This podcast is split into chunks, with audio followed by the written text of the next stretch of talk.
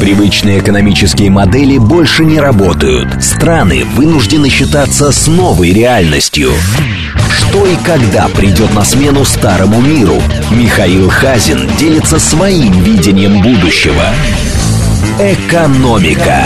Программа предназначена для лиц старше 16 лет. Здравствуйте, в студии Михаил Хазин. Начинаем нашу сегодняшнюю передачу. Как обычно, вопрос. Скажите, пожалуйста, как вы считаете, премьер-министр Великобритании Риши Сунок, когда приехал в город Киев, знал о том, что в украинской тюрьме убили американского журналиста? Или не знал? Варианты. Да, знал, конечно. 8 495 134 27 35. Вариант второй. Не знал, но мог бы и узнать. 8 495 134 27 36. И, наконец, вариант третий. Да ему какое дело до каких-то американских жур журналистов. 8 495 134 21 37. Значит, а еще раз. 134, 27, 35 знал, что американского журналиста убили. 134, 27, 36 не знал, но мог знать. И, наконец, 134, 27, 37 откуда ему знать. А почему я считаю, что эта тема крайне важная?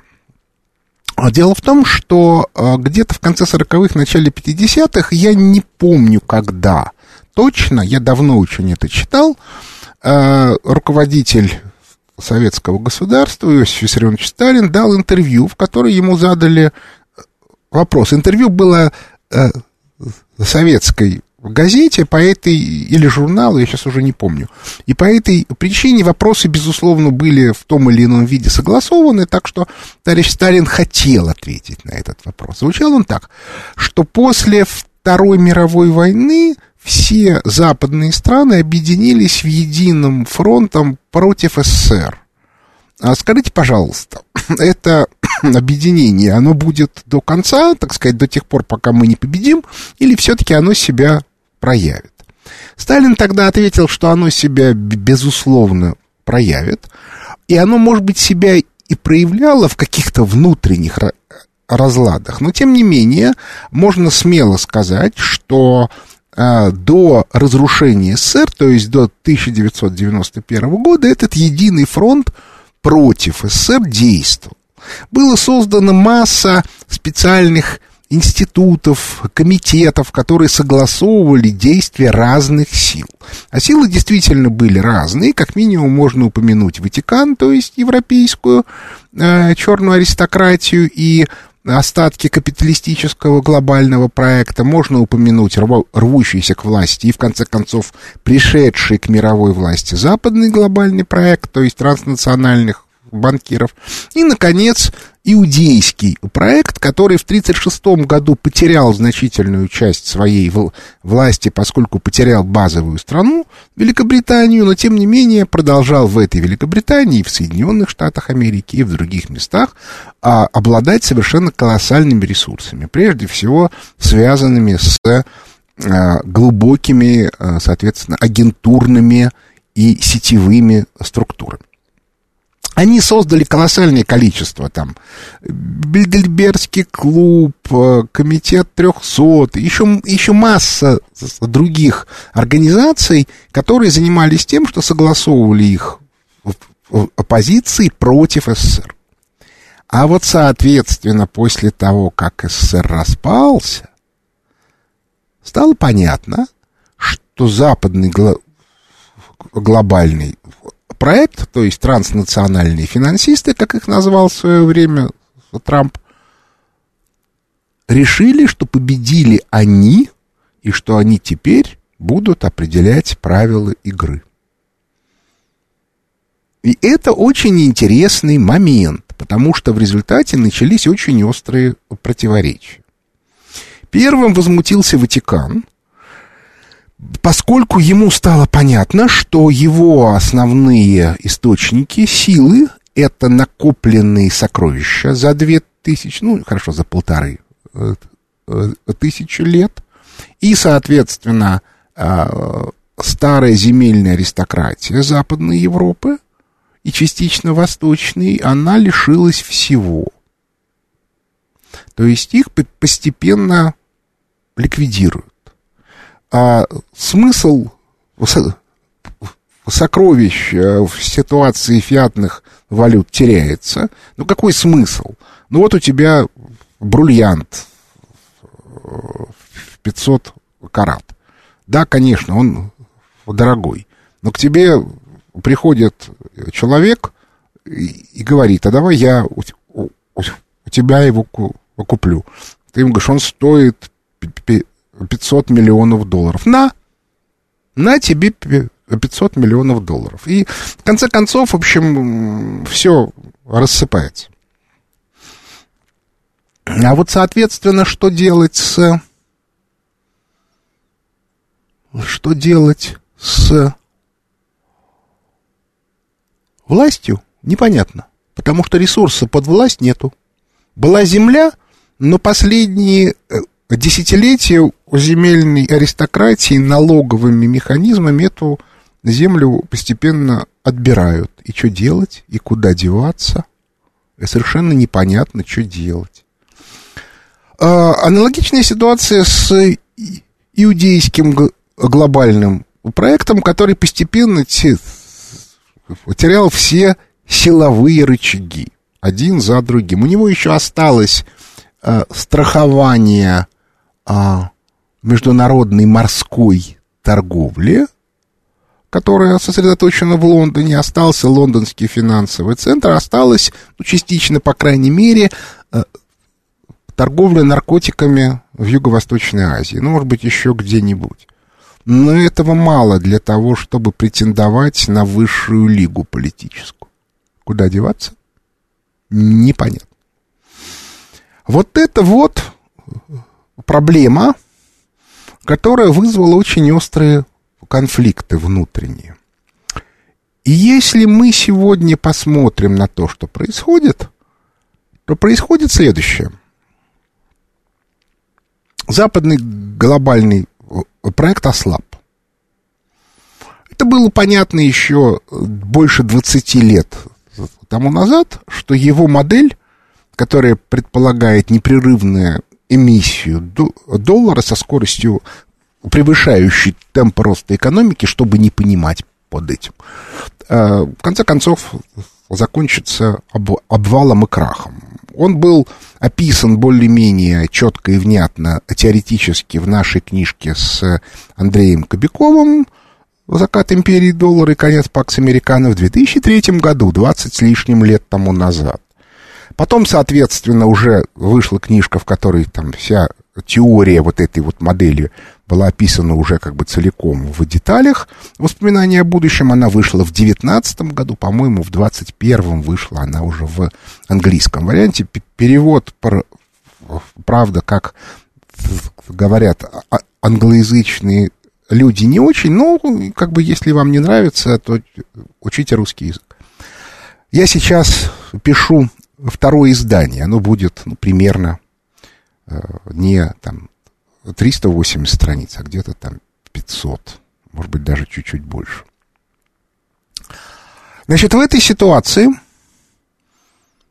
абсолютно очевидно, что все те силы, которых задавили, но не додавили, включая, кстати, Россию, начинают вылезать на поверхность. Кто-то скажет, а есть еще и Китай. А вот тут очень сложно, потому что Китай встроился во внутреннюю модель западного глобального проекта, то есть в долларовую э, систему. Очень условно это логика, а, которую описывал еще Маркс и Ленин, о том, что есть два фактора производства – труд и капитал. И, соответственно, Запад монополизировал капитал, а Китай монополизировал труд – и в результате э, стал такой мировой фабрикой. Беда состоит в том, что после того, как уровень жизни китайцев стал расти, э, китайский труд стал не, не самый дешевый, а, соответственно, э, имеются альтернативные производители. Ну, собственно, и у американцев тоже проблема, потому что выяснилось, что печатать-то можно, но уже не неограничено. А количество дырок, которые надо затыкать, явно превосходит возможности печатного станка. А вот тут я предлагаю, у нас сегодня понедельник, позавчера вышел очередной э, обзор макроэкономические фонда Хазина, из которого четко следует, что планы э, денежных властей Соединенных Штатов Америки, судя по всему, рухнули. Ну вот я как бы призываю прочитать, ну поскольку надо цифры показывать, иначе это бессмысленно. Значит, э, э, в этой ситуации все игроки начали пытаться раскачивать Соединенные Штаты Америки, но по-разному. А Ватикан пытается урвать себе кусочек за счет распада Евросоюза.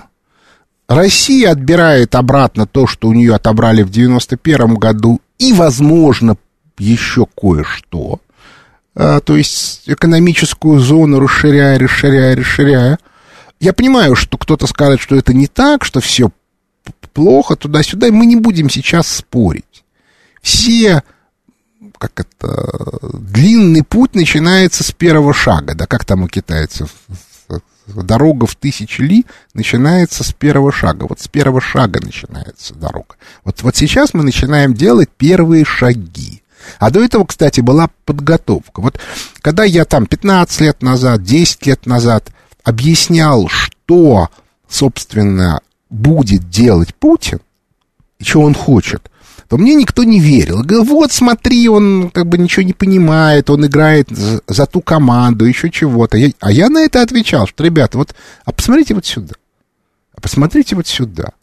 Мне на это говорит, ну это чушь, на фоне всего остального это мелочь. Я говорю, мелочь это мелочь. Но зачем ему вот это делать, если он в той системе? Ну, не знаю, может, у него там туда-сюда, ностальгия, воспоминания туда-сюда. А я совершенно точно понимал, что он готовит вот ту ситуацию, которая сейчас начала вылезать на поверхность. Так что я думаю, что сейчас у нас начнутся очень сильные изменения, такие вот глобально системные. Ну, хорошо, ладно, это мы пока отложим. Значит, а, соответственно, Ватикан пытается себе сделать кусочек. А вот Лондон, иудейский глобальный проект, начинает вести очень интересную линию. Дело в том, что у него очень много вот этой вот сетевой структуры в Китае, в Юго-Восточной Азии, в Индии, э, в Пакистане, в Афганистане, в Палестине, вообще на, на Ближнем Востоке, в Закавказье, в Европе, всюду. В России, кстати, очень сильные позиции.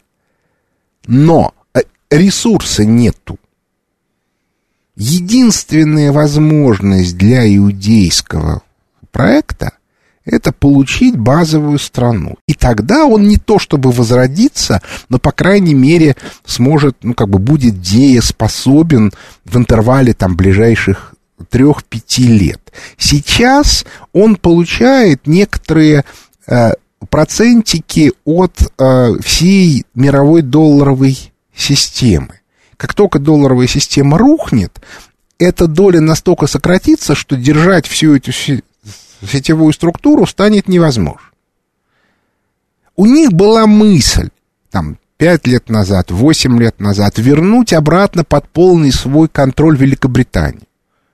Именно тогда они потеряли над ней контроль в 1936 году, когда скинули Эдуарда VIII, и к власти пришла команда, фронтменом которой был Черчилль. Первое, что сделала эта команда, она уничтожила Британскую империю. То есть э, Черчилль это человек, который разрушил Британскую империю. Ну, как Горбачев, да, вот, вот Горбачев это полный аналог Черчилля. То есть это враг, который проник внутрь. Так вот, самое интересное состоит в том, что попытка поставить своего премьера Джонсона, она, как мы видим, не удалась. При этом Джонсон э, понимал, что ресурсы Великобритании не хватит. И он все время пытался договориться с Путиным, не вышло. Путин потребовал неких условий, из которых наиболее известное было признать, что именно э, британцы отравили Скрипалей, ну и всех остальных тоже. Но, соответственно, это сделано не было. По этой причине Джонсон пролетел, и к власти вновь вернулся представители, вернулись представители западного глобального проекта. Сейчас брать Великобританию может быть и возможно, но смысла нету никакого. Потому что ресурсы Великобритании с учетом обвала мировой долларовой системы не хватит на то, чтобы поддерживать сетевую структуру иудейского проекта, включая, кстати, нынешнее руководство Украины. И вот тут мы возвращаемся к Рише Сунаку. Риша Сунак представитель западного глобального проекта, но он представляет Англию. Я думаю, что он не знал про убийство американского журналиста. Кстати, результаты нашего голосования. 47% считают, что знал. 27% считают, что не знал, но мог знать. И 27% говорят, что не знал. Ну, и они сами не знают. Вот я считаю, что он не знал. Но сам по себе его визит на момент, когда стало известно, что убили американского журналиста, очень символичен. То есть, иными словами, те силы, которые сегодня, ну, так сказать, реально правят Англией, сказали американцам, что, ребята, ваше мнение, ваша позиция нам абсолютно пофигу. Украина наша будет делать то, что мы скажем. И, и нам плевать, что Риша Сунок ваш человек он не контролирует ситуацию. Это гипотеза. Ну, как бы можно верить, можно не верить. А, так вот, единственный вариант для иудейского глобального проекта, ну или называйте его, как, как его называл а, один из самых таких видных мыслителей Соединенных Штатов Америки конца 20 века, Линдон Ляруш. А, Британская империя. То есть а, иудейский проект создал ту британскую империю, которая была вот в 19 веке, в начале 20-го, и которую развалил Черч. Значит, а вот эта вот элита, ее единственный шанс это перехватить власть в Соединенных Штатах Америки, у школе сегодня там головы нет. Сегодня э, Соединенные Штаты Америки напоминают такого голема. Он невероятно сильный, он невероятно мощный, у него имеется мозжечок, а, а, а больших полушарий нету. То есть он может крутить э, э, и, и махать руками, ногами, топтать, размахивать кулаками, еще чего-то, но он не в состоянии эм, как бы акцентировать свои цели. Это невозможно, у него отсутствует инструмент. И в этой ситуации теоретически можно попытаться перехватить. Получится, не получится, непонятно. Мы видим, что идут процессы. Мы видим очень интересный результат голосования на Тайване, который произошел в субботу. Очень интересный, потому что а, проамериканские силы не выиграли. Они не проиграли, но они не выиграли. И по этой причине напряженность там будет только возрастать. Ну, что, что как бы с точки зрения нас, это даже их хорошо. А надо будет очень внимательно смотреть. Я напоминаю, 10 февраля, чуть меньше, чем через месяц, состоится ежегодная традиционная конференция фонда Хазина, на которой будет много разных интересных выступлений и в том числе про отношения Китая и Соединенных э, Штатов Америки. Там можно будет задавать вопросы. Я всех приглашаю. потому что там, э, ну, как бы это будет целый день, и в этом смысле количество, как бы, информации и общая картина мира будет представлена полностью. К сожалению, сегодня э, у нас, даже если найти адекватного эксперта по какой-то узкой теме, то он не в состоянии выдать системную картину. Я пытаюсь эту системную картину обрисовать, но есть одна проблема, которая состоит в том, что ну, как бы нельзя объять э, необъятно. Это во-первых, а во-вторых, любой эм, эфир, любой текст, а, что а, по радио, что по, по телевидению, он воспринимается значительно хуже, чем прямая беседа. Это экспериментальный факт. Ну и потом возможность обратной связи. Да, у меня, хотя у меня уже сколько, несколько месяцев, а, август, сентябрь, октябрь, ноябрь, декабрь, почти полгода работает закрытый телеграм-канал, где, где есть чат, где я отвечаю на вопросы. Но как показывает опыт, большое количество участников неминуемо сводит беседу к чрезвычайно узким темам, где начинается дискуссия. Иногда она очень интересна, но все равно э, сложно, не получается. То есть, в, в общем, аналога формата конференции в, в онлайн-режиме не получается сделать. Так что я всех приглашаю. Э, в, когда будет запись эфира, я там дам ссылку на сайт. Ну, можно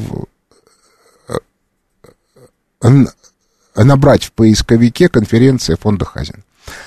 Вот э, мы сегодня оказались в ситуации, когда большое количество игроков, это я назвал основных, то есть Вашингтон, Лондон, Ватикан, ну, Рим, но Ватикан, а, Москва, Пекин, а есть, а есть еще Тегеран, а есть еще другие игроки.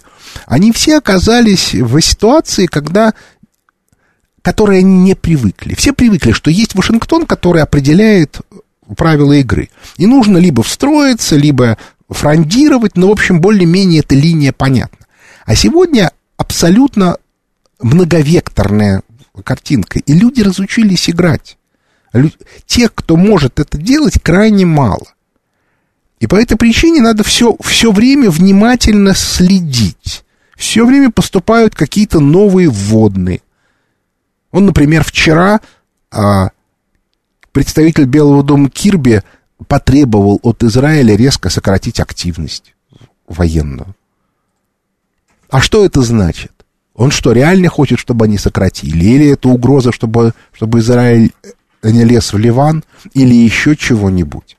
Это надо разбираться. А пока будем разбираться, на следующий день вылезает новая информация. И так далее, и тому подобное. Так что я призываю всех внимательно следить за ситуацией. Перерыв на новости. Привычные экономические модели больше не работают. Страны вынуждены считаться с новой реальностью. Михаил Хазин делится своим видением будущего. Экономика. Возвращаемся в студию микрофона Михаил Хазин. Начинаем отвечать на вопросы слушателей. Здравствуйте, Виктор Михайлович. Здравствуйте, Михаил Леонидович. Слушаю вас внимательно. Я в прошлый раз э, э, с выездной сессии вам дозванивался, поэтому не успел донести э, смысл моего вопроса прошлого. А, дело в том, что э, я задался вопросом, почему именно э, в то время возникла эта ситуация с, э, так сказать, э, э, вечеринкой известной. Э, дело в том, что эм, э, по э, значит, э, э, числу 666, которое э, произошло от начала операции э, военной нашей, э, как раз э, через этот период через, через этот период образовалась дата перед Новым годом. И сразу у меня возникла ассоциация с балом сатаны, который у Булгакова описан. Вот, вот такая вот версия у меня. Э.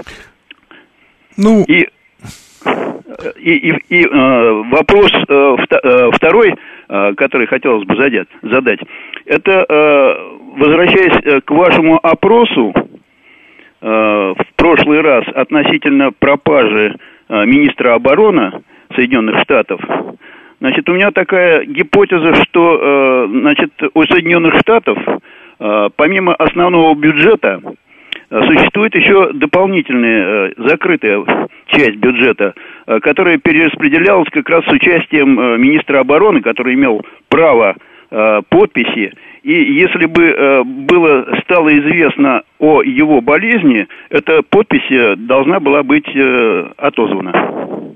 Вот такие вот у меня версии. Ну, я не берусь сказать, как устроена Э, не берусь сказать, как устроена система в Соединенных Штатах Америки, как там все управляется, что может быть отозвано, что не может быть особенно. Я не, небольшой специалист. Вот, я как бы в этом смысле и не буду даже рассуждать на эту тему. Может быть, наши специалисты, там, Евстафьев, Дробницкий, они могут на эту тему что-нибудь сказать. Я пока не могу. Вот. А что касается вечеринки, это вы меня извините, конечно, но вечеринки который устраивает богема, особенно перед Новым годом, она устраивает всегда. Это у них такой стиль жизни. Они вот так живут. И а, по этой причине а, бессмысленно, соответственно, а, рассуждать на тему о том, а, специально они подгоняли, не специально, еще чего-то. Ну да, они все немножко сатанисты. Ну, ну хорошо, но ну, мы как бы это все, это все прекрасно понимаем, что люди они нехорошие, что от них как бы ни, никакой пользы нет, ну и, и так далее и тому подобное. Но делать из этого какие-то, ну, как бы сложные конструкции, в общем, я думаю, что не стоит. Как бы не следует приумножать сущности сверх меры все и так более-менее понятно, что они там э, как бы хотят. Вот, они хотят денег и славы. Вот, вот именно по, по этой причине я совершенно твердо убежден, что они все хотели, да, еще некоторого налета элитности, такой аристократичный, типа вот никому нельзя, а нам можно. А то, что их при этом развели и подставили, ну да, ну что, ну они же на самом деле в, в интеллектуальном плане, скажем, прямо не семи э, пядей. Да и, и вообще там, кто, кто из них там умный? Ты хитрый, да, а умных, э, в общем, смешно. Здравствуйте, слушаю вас. Алло, да. Здравствуйте, Михаил Леонидович. Здравствуйте. Меня зовут Андрей, я из города Курска. Да, слушаю У меня к вам следующий вопрос. Э, вот как вы считаете, насколько вероятно повторение ситуации э, конца нулевых, э, начала десятых, когда в результате достаточно бурного роста экономики, при сохранении стабильного курса доллара и, соответственно, роста заработных плат, тарифов, услуг, цен – Э, многие э, советские предприятия, пережившие 90-е, э, не смогли, обанкротились или провели модернизацию и сократили численность работающих, в результате чего люди старшей возрастной категории испытывали, мягко говоря, сложности с трудоустройством, потому что получить новую специальность им сложно, а работать на патагонных предприятиях с ночными сменами для них просто невозможно вот э, стоит ли этим людям подготовиться в ближайшее время или в какой-то период э, к, к, по подобной ситуации? Ну, это вопрос достаточно сложный, потому что скорее у нас будет возвращение такой старой, ну, в более старую модель промышленную, поскольку нам очень много чего нужно восстанавливать. А патагонная, не патагонная, дело в том, что современная э, техника, современное оборудование, оно позволяет иметь значительно меньше на, э, народу на промышленном производстве, чем было там в 60-е, 70-е годы. По этой э, причине я думаю, что вот этот вопрос может быть решен. Большое количество людей нужно почему? Потому что у нас очень сильно вырос по сравнению с, там, с теми же 80-ми годами сектор услуг. То есть, ну, посмотрите, у нас одних этих курьеров сколько. Курьеров, разносчиков и так далее. И это, как бы, поскольку это в Москве считается нормой, то и постепенно по стране э, становится нормой. Вот я, а я хочу, чтобы мне принесли а я хочу отправить. Вот, поэтому, ну, посмотрим. А раньше это все было в Штатах предприятий. Я имею, а, а у частных лиц они считали, что это излишество нехорошее. Это, это безусловно, не излишество, это, безусловно, вещь приятная. Ну, в общем, на самом деле, никаких таких вот особых нету тут сложностей. И я даже думаю, что все проблемы наши с нехваткой рабочей силы, они во многом выдуманы теми нашими силами, которые ничего не хотят делать.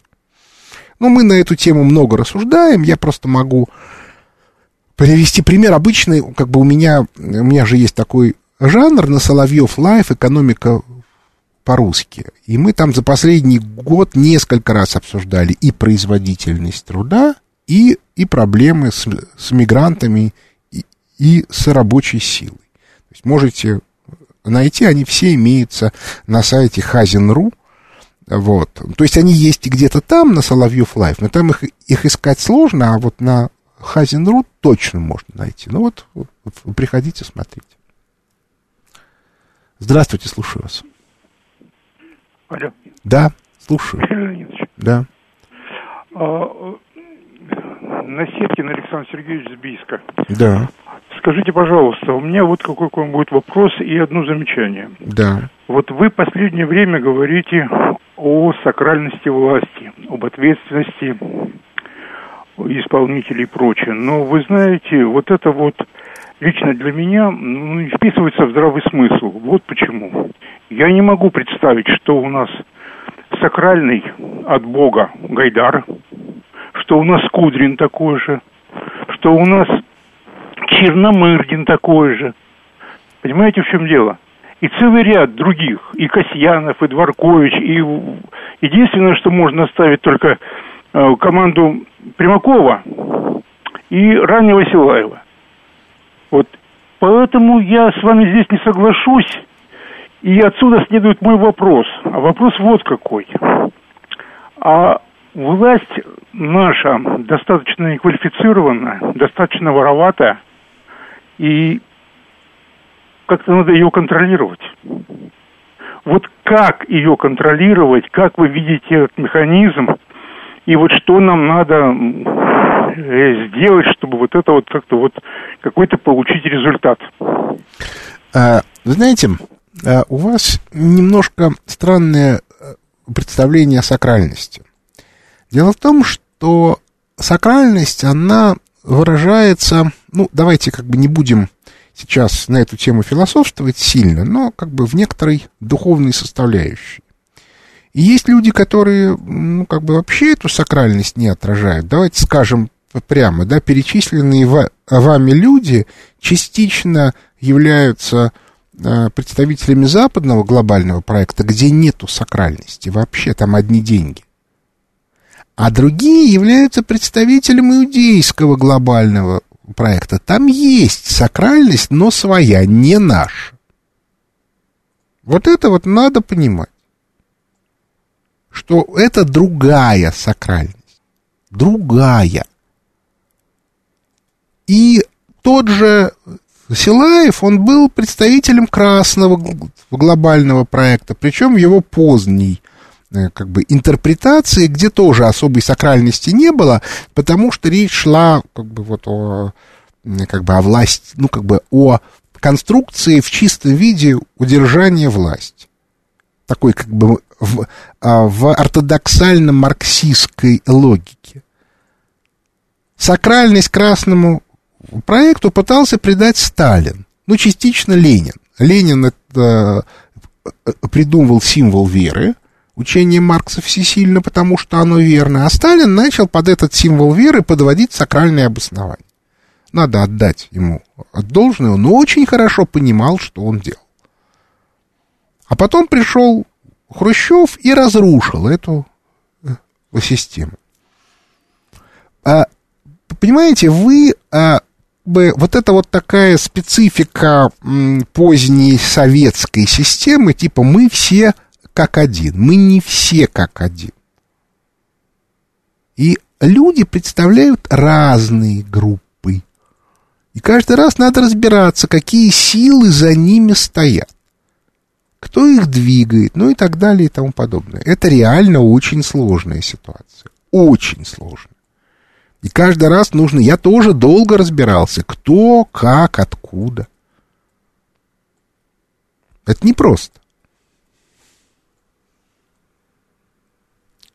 Здравствуйте, слушаю вас. А, доброе утро, Михаил Леонидович. Э, Алексей, Санкт-Петербург. Беспокоит вас, да, давно слушаю. не мог до вас дозвониться. А вопрос у меня будет, естественно, про Тайвань. Вот вы неоднократно говорили э, то, что США должны начинать все-таки активно действовать в Юго-Восточной Азии. Но после прошедших выборов, я так понимаю, что и Китай должен каким-то образом начинать реагировать. То есть э, при этом, э, как я понимаю, никто не хочет выглядеть в глазах международного сообщества агрессором. Э, в связи с этим, ну, вот как писал классик, да, уж прошу прощения за мой французский, э, месье лез англе, э, тире премье, что в переводе на нашинский означает э, товарищи англичане, стреляйте первыми. Э, вот кто все-таки будет вынужден в этой игре в поддавки – начать стрелять первым? У кого э, меньше времени для начала действий? У кого больше запас? Такой вопрос. А, ну, как мы уже, я, я уже как-то говорил, что наше главное преимущество как раз в том, что у нас больше всего времени. Мы можем себе позволить ждать, а они себе такого позволить не могут. Это главное, потому что у них у всех висит. У Соединенных Штатов Америки висит неизбежность обвала финансовых рынков и, и необходимость постоянно поддерживать спрос. У Китая э, страшные финансовые пузыри, у Великобритании просто нет ресурсов, а Ватикан просто не знает, что делать. Эм, кстати, обращаю внимание, из всех перечисленных сил, возвращаясь к предыдущему вопросу, сакральность есть только у нас и у Лондона, у иудейского глобального проекта. У, у западного глобального проекта и у Китая их отродясь не было, а Ватикан свою потерял и пытается ее сейчас компенсировать разными, так сказать, технократическими штучками, типа оккультными практиками, но ничего не получается. И, и не получится, э, естественно. Вот, собственно, и картинка вся. Поэтому все спешат, ни у кого нету времени. И каждый хочет дождаться, чтобы э, противник э, посыпался первым. Что опасно для э, Лондона? Что к власти в Соединенных Штатах Америки может прийти националист. Ну, условный Трамп. Почему? Потому что националисты неминуемо будут устанавливать контакт с Ватиканом, потому что у них они разные части сетевого старого капиталистического проекта. Я уже говорил, что католический проект сакральность утратил, а поскольку он базово был на сакральной основе, то по этой причине восстановить его не получится. Его можно попытаться восстановить, используя старую сакральность, э, которая, может быть, осталась в Латинской Америке. Потому что латиносы в значительной части верят в Бога. Хотя тут есть свои э, тонкости, потому что оккультные практики а, значит, индейцев, а, они не, не сработают. Вот эти боги умерли уже давно. То есть, иными словами, теперь, а почему, собственно, нужна сакральность? Понимаете, я же, я учитель. Я имел дело в молодости со, со школьниками. И вот представьте себе, перед вами си, сидит 30 человек. Вы понимаете, вы не можете каждому по отдельности доказывать, что вы умный. Каждому конкретному вы объясните. Даже нет сомнений. Но объяснять надо по-разному. Им всем надо объяснять по-разному. На это нет ни времени, ни сил. По этой причине в классе стоит учительский стол, и есть некоторый внутренний порядок, что тот, кто а, а, стоит у этого стола, его нужно слушаться. Это еще не сакральность, но уже такая его некоторая минимальная вещь. Да, такая, самая-самая.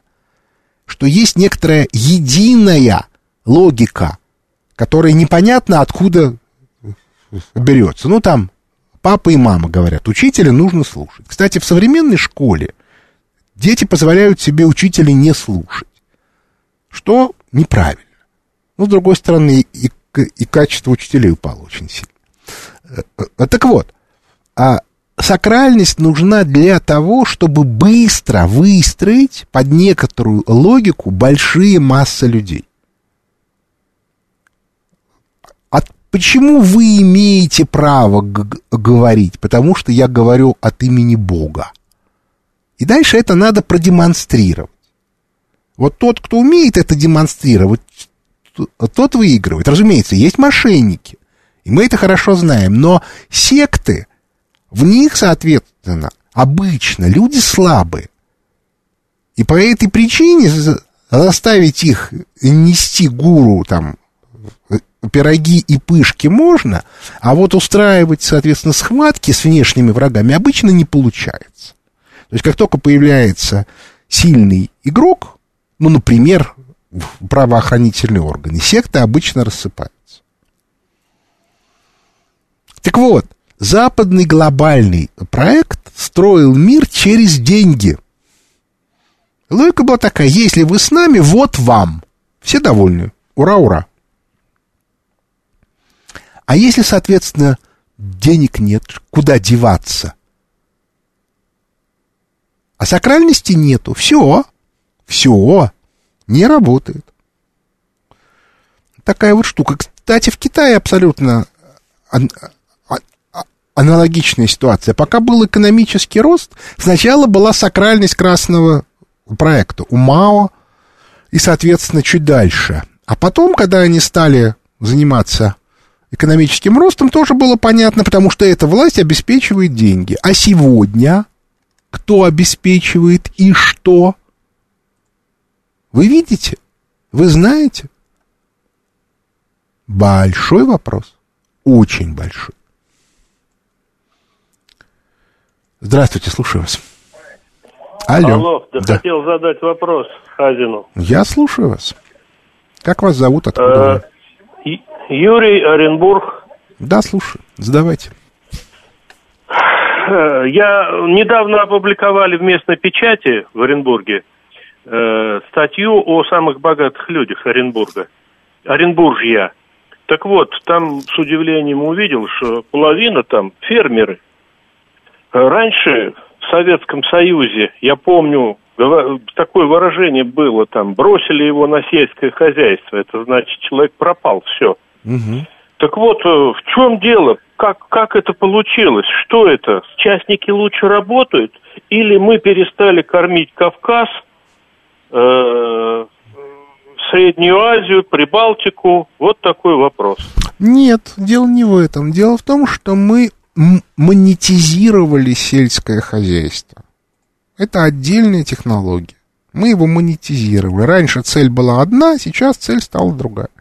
И, к слову сказать, в результате сельское хозяйство северных областей было во многом разрушена. Так что тут ничего удивительного нету. Здравствуйте, слушаю вас. Алло. Добрый день, Михаил Леонидович. Беспокоит Дмитрий из Лондона.